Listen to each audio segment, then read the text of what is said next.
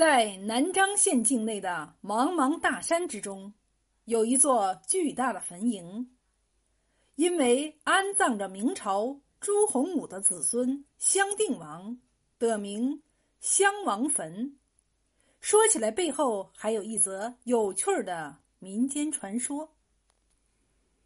相传明朝时候，有一位擅长堪舆之术、精通寻龙点穴、看风水。立朝向的阴阳先生，从万山之祖昆仑山一路顺着山势追踪，最终来到了南漳龙门镇，寻找了一处绝好的风水宝地。阴阳先生站在山头看这条自西向东蜿蜒、身体玉翠的大山，犹如一条盘旋起伏的青色巨龙。只见气象万千，隐隐之中有龙腾天入地，穿峡过云，山脉活而不断。龙头一朵莲花盛开，下面一股清溪汩汩东流。这里两山夹合，自西向东分布数十个大小山头，点点翠绿，既有五虎朝阳之祥瑞。又有五龙捧圣的妙景，龙沙虎沙相互拥抱，山山水水更是齐心护卫，形成一天然绝好的宝地。阴阳先生不由得高叫了一声：“好一座帝王灵地！”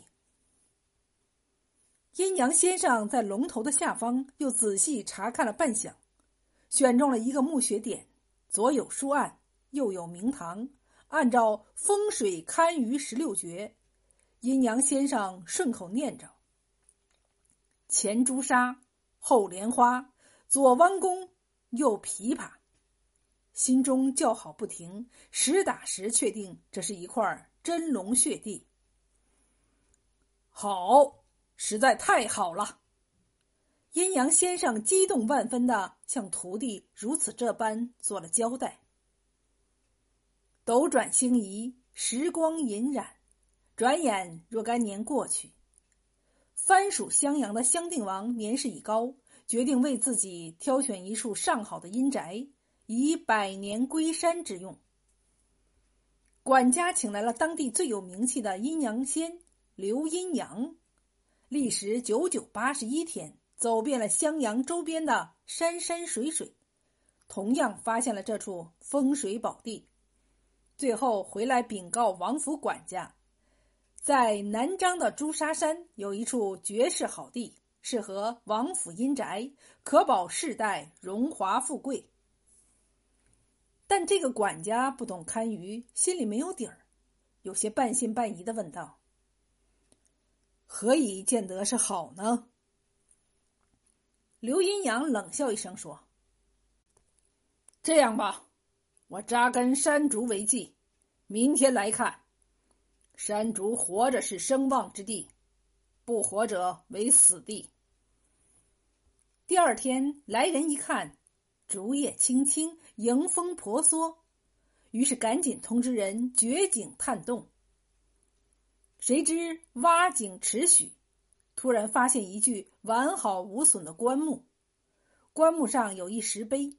石碑上方方正正的写着：“此是兴隆帝借住五十年，襄王来到此，讲我移西边。”众人不看则已，一看倒抽了一口冷气，心想：埋在这里的高人不简单呐，居然能算五十年后的今天，那还有啥说的？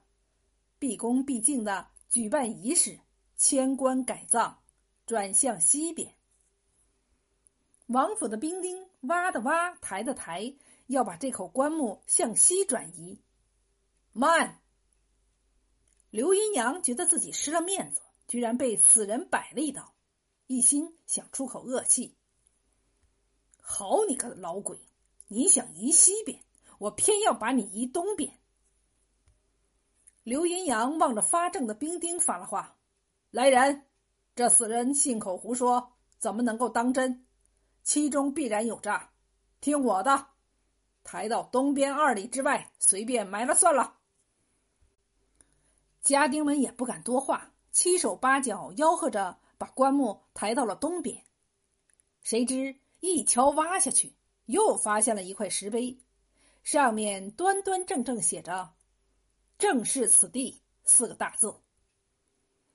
刘银阳一听报告这事，气得一头栽倒在地，被众人唤醒后，哀叹道：“万万没想到，隔了五十年，我刘银阳还是技不如人，算失一筹。”栽在前人的手里了。襄定王风光大葬，刘银阳却一直耿耿于怀。一场重病之后，不久便去世了。